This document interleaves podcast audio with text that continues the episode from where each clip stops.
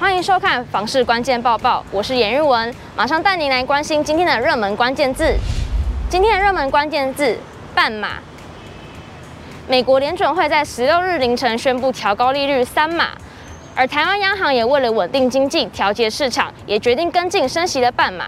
那半码到底是什么样的概念呢？根据各行库最基本的房贷放款利率来看，目前是百分之一点六。如果利率调升了半码，也就是调升了百分之零点一二五，房贷利率将变成百分之一点七二五。这时候房贷族的压力就会增加喽。以贷款一千万元，还款年限二十年来说，每月房贷负担已经比年初升息前多出了一千七百元左右。不过这次央行只有升息，却没有祭出新一波的选择性信用管制，原因到底有哪些呢？针对维持目前的选择性信用管制措施，也就是没有推出第五波打炒房，央行总裁杨金龙解释，主要是因为要保护服务业等内需产业，还有抗通膨。另外还包括各部会落实健全房地产市场方案，且受到疫情影响，今年以来房市交易趋缓，抑制房市炒作措施成效，还需要一段时间来发酵。台经院产经资料库总监刘佩珍也表示，政府相关部会、央行都下修了今年国内经济成长率，再加上近几个月国内房市交易量有冷却的现象。而且，国内相关政策、国际形势、疫情以及地缘政治等都影响到了国内房市，所以才让央行这次暂缓寄出新的选择性信用管制。不过，他也指出哦，可以观察下半年，如果疫情有趋缓的现象，而出现一些递延性买盘，或是为了抗通膨而更积极买房的族群，那么央行可能会有新一波的房市管制政策。永庆房屋延展中心副理陈金平也指出，目前已经升息了一点五码，后续还有九跟十二月的理监事会议，只剩一点五码的空间，今年仍有升息三码的可能性。建议想买房的民众必须审慎评估财务能力，同时预留因为升息而增加的利息成本，才不至于落入无力负担缴房贷的风险。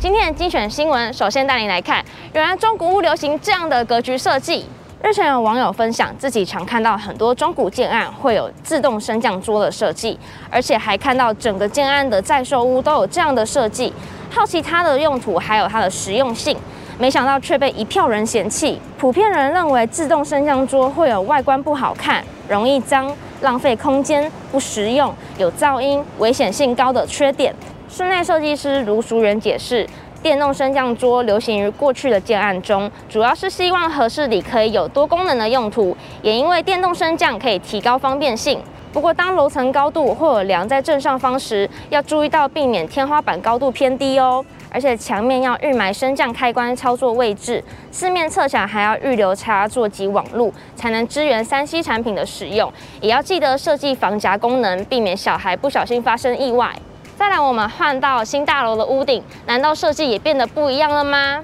先前网络上曾有人发问，在路上看到许多建筑物顶楼会出现类似提篮把手的神秘设计，好奇这样的设计的用途，其中增加大楼结构耐震度，还有修饰机房的说法都有被网友提到。但是新北市公务局就解释喽，事实上最大的目的就是让城市变得更加美观。结构技师戴云发也解释，大楼上会有提篮手把的造型，其实属于屋顶阳台的扩充面，为的是让立面更丰富。而这样外观的建筑物，近请常出现在台中或高雄的新建案，有美化整体市容的用途。最后来看到租屋诈骗的问题，现在租屋诈骗手法越来越多，有些冒牌房东会使用各种吸引人的话术，让找房的房客上门，说明自己的物件有多抢手。如果想要租，就必须先付定金保留，才不会被其他人订走，再另外约时间看房。等到民众汇款后，再用各种理由拒绝带看，最后干脆直接玩消失。面对这样的问题，知名房产社团卖厝阿明指出，房客在付定金时，记得要请房东给收据，并注明定金金额、收款及付款人的双方姓名以及承租物件的地址，并约定签约日将余款付清。如果在付了定金后，到双方约定签约日前，房东突然反悔不租了，那么这时候房客是可以要求房东退款的。今天的买房卖房，我想问，有网友提到漏水问题，